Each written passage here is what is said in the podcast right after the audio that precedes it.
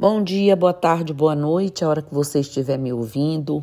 Hoje tem internet, a gente vai fazer aqui um podcast. Saudosa já estava. Então, gente, estou é, no interior, por isso que estou falando isso. E hoje, né, depois de sair da roça, ver algumas coisas na rede social, eu resolvi falar um pouco sobre fundamentalismo religioso. Como nos afeta o fundamento religioso, fundamentalismo, né? Vendo aí as matérias do Carnaval de 2024, o episódio Baby do Brasil Ivete Sangalo, me deu vontade hoje de trazer para vocês esse tema.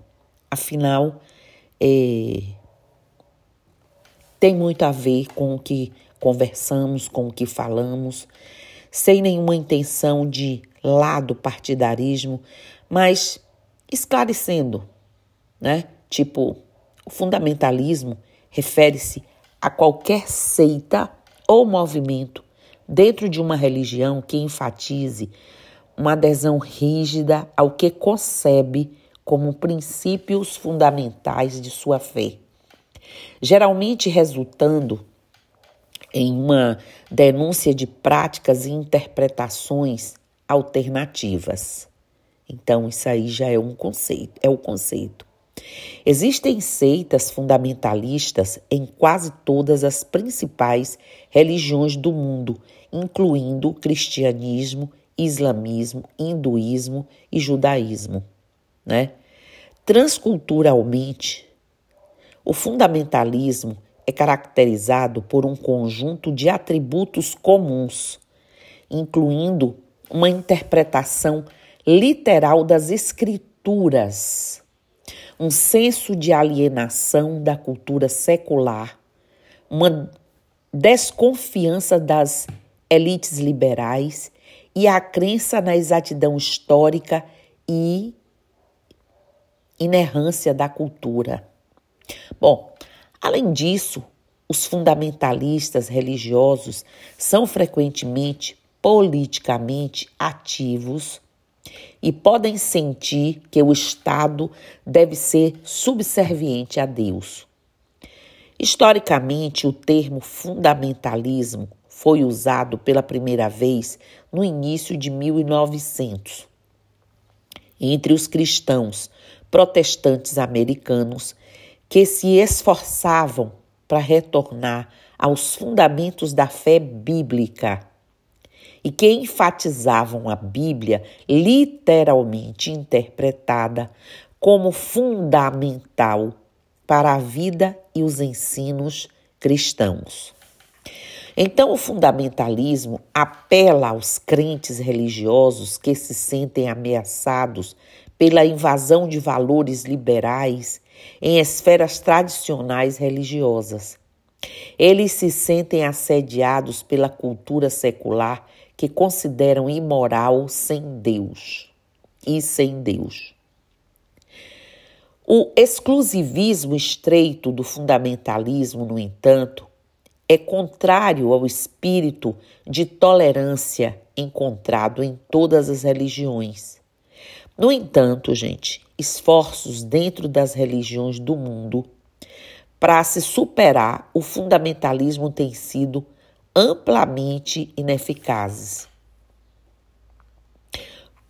Por um lado, os liberais religiosos podem simplesmente rejeitar os fundamentalistas em vez de procurar fazer relacionamentos positivos com eles, não é? Isso apenas reforça seu senso de alienação e parece validar seus pontos de vista quando você vai aí fazer algum tipo de parelha, né?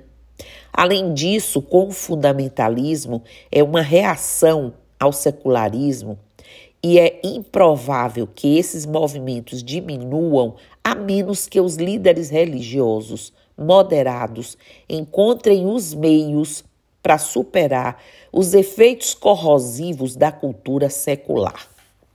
Ok? O conceito de fundamentalismo, como eu disse, surgiu lá por 1900, 1909, a partir do título de uma obra de quatro volumes chamada de Os Fundamentos.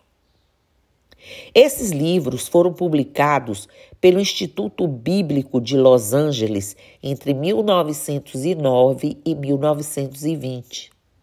Eles foram chamados assim porque apelaram aos cristãos para afirmar doutrinas fundamentais específicas, como o nascimento virginal e ressurreição corporal de Jesus. Precisavam que isso se firmasse, né? Essa série de ensinos passou a ser representativa da controvérsia fundamentalista modernista que surgiu no final do século XIX. Dentro das igrejas protestantes dos Estados Unidos e continuou a ser tema nos anos de 1920. Com o tempo, o termo passou a ser associado a um segmento particular do protestantismo evangélico que se distinguia por sua abordagem separatista em relação à modernidade e a outros cristãos que não concordavam com seus pontos de vista. Então vejam que é um esforço grande para se manter vivo Originalmente, membros das várias denominações protestantes que subscreveram os fundamentos foram chamados de fundamentalistas e não formaram uma denominação independente. A maior das formas, né, a característica de fundamentalismo religioso, tem características semelhantes. Fundamentalistas religiosos tipicamente enxergam é, suas escrituras sagradas, Bíblia, Alcorão e outros, como a palavra autêntica e literal de Deus. Como as escrituras são consideradas inerrantes, os fundamentalistas acreditam que nenhuma pessoa tem o direito de mudá-la ou discordar dela. Eles acreditam que Deus articulou sua vontade precisamente para seus seguidores e que eles têm um registro confiável e perfeito dessa revelação. Como resultado, as pessoas são obrigadas a obedecer à palavra de Deus. Certo? Uma crítica geral é que os fundamentalistas são seletivos no que acreditam e praticam. Por exemplo, o livro do Êxodo dita que, quando o irmão de um homem morre, ele deve se casar com sua cunhada viúva. No entanto, os cristãos fundamentalistas não aderem a essa doutrina, apesar do fato não ser é, contradito no Novo Testamento. E aí? Bom, no entanto, os defensores do fundamentalismo, eles argumentam que de acordo com o Novo Testamento, essas não são normativas para os cristãos modernos, quer dizer, o que eles querem mudam, né? Outros fundamentalistas argumentam que apenas certas partes da lei mosaica, certas partes, né, as convenientes, Partes que se baseiam em princípios morais universais são normativas. Enfim, vamos à interpretação literal. Os fundamentalistas tendem a interpretar textos sagrados ou princípios fundamentais de forma literal, rejeitando qualquer forma de interpretação simbólica ou contextual certo? Conservadorismo. Eles, os fundamentalistas, geralmente defendem valores e tradições conservadoras, rejeitando mudanças sociais, culturais ou políticas que possam desafiar suas crenças e o seu domínio e poder, né? Exclusivismo, o fundamentalismo muitas vezes promove uma visão de mundo exclusivista, considerando-se detentor da verdade absoluta e rejeitando outras interpretações ou perspectivas, ou seja, Nada além do que eles dizem e pensam é verdade. A verdade absoluta é deles. O fundamentalismo, isso é sério, pode ser marcado por uma postura intolerante. Pode não. É marcado por uma postura intolerante em relação a outras religiões, ideologias ou grupos que não compartilham suas crenças. Isso é claro, né? Alguns movimentos fundamentalistas podem adotar uma postura militante, buscando impor suas crenças e valores através de meios violentos ou coercivos. Aí vamos ver o impacto né, que isso tudo traz. Então, o fundamentalismo pode ter uma série de impactos negativos na sociedade em que está presente. Alguns dos impactos mais comuns do fundamentalismo inclui polarização. O fundamentalismo pode levar à polarização da sociedade, dividindo as pessoas em grupos opostos e gerando conflitos e tensões. Intolerância e discriminação. O fundamentalismo muitas vezes não, sempre promove a intolerância e a discriminação contra grupos que não compartilham das mesmas crenças ou valores. Seria tão bonito se cada um tivesse sua crença e seguisse seu caminho, não precisasse perseguir, invadir, desrespeitar, né? Destruição de direitos e liberdades. Em alguns casos, o fundamentalismo pode levar à restrição de direitos e liberdades individuais especialmente quando se trata de questões relacionadas à religião, sexualidade e expressão. Resistência à mudança. O fundamentalismo tende a resistir a mudanças sociais, culturais, políticas, qualquer uma, o que pode dificultar o progresso e a evolução da sociedade. Nós somos seres evolutivos Precisamos disso. E para acabar aqui com esse tema, acabar não, é finalizar aqui hoje, aqui agora. O fundamentalismo é uma abordagem religiosa político-ideológica que se baseia em interpretações literais e rígidas de textos considerados sagrados ou princípios fundamentais. Em abordagem, é caracterizada por uma adesão estrita às crenças e valores tradicionais, rejeitando qualquer forma de mudança ou adaptação. O fundamentalismo pode ser encontrado em várias religiões, movimentos políticos e ideológicos e tem impactos significativos na sociedade em que está presente e a maioria das vezes os impactos são danosos, né? porque pode causar consequências, inclusive de repartir, dividir, de, de desajustes, desequilíbrios e tudo mais. É óbvio que a liberdade de expressão das pessoas deve ser respeitada. É por isso que lutamos e lutamos muito.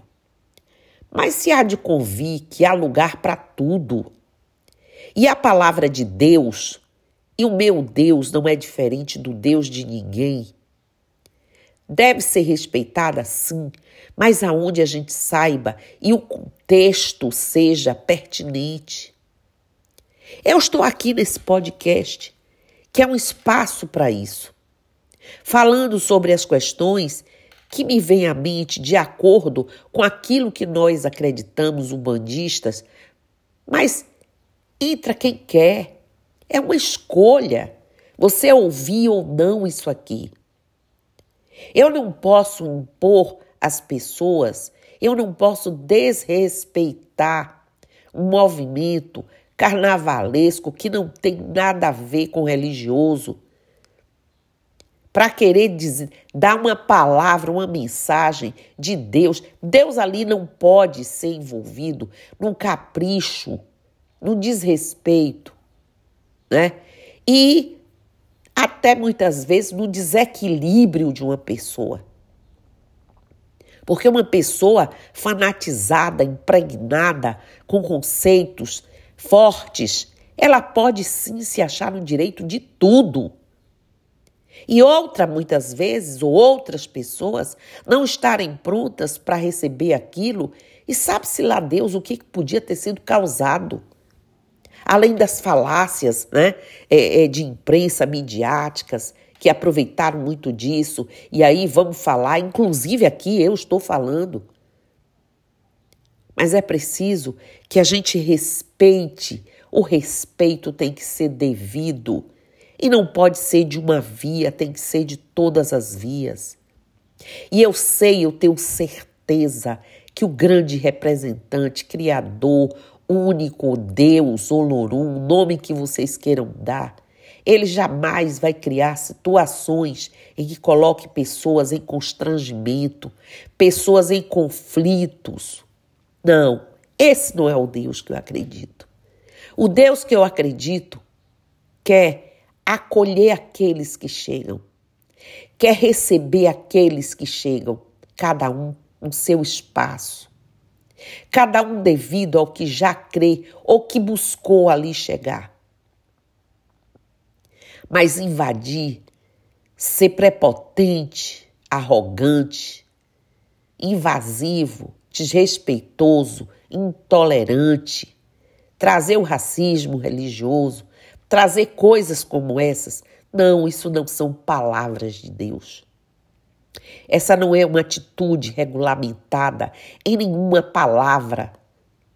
E se um dia alguma interpretação conduziu a isso, nós já temos tempo suficiente para conseguir entender línguas, interpretações diversas que foram feitas e quanta confusão ainda se perpetua ou vai se perpetuar em nome disso aí, de escrituras sagradas. Respeitemos as escrituras, mas respeitemos ainda mais a expressão de Deus que se faz sim presente e que os cegos não querem ver.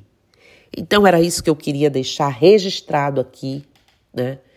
É, sem intenção absolutamente nenhuma de desrespeito, até porque se você vai me ouvir, você está no meu espaço, no nosso espaço, no espaço criado. Eu não vou invadir espaço de ninguém, mas é sobre isso. Axé Namasté, Saravá, Mutumbá, Mojubá, Mucuyunuzambi, e eu estou aqui.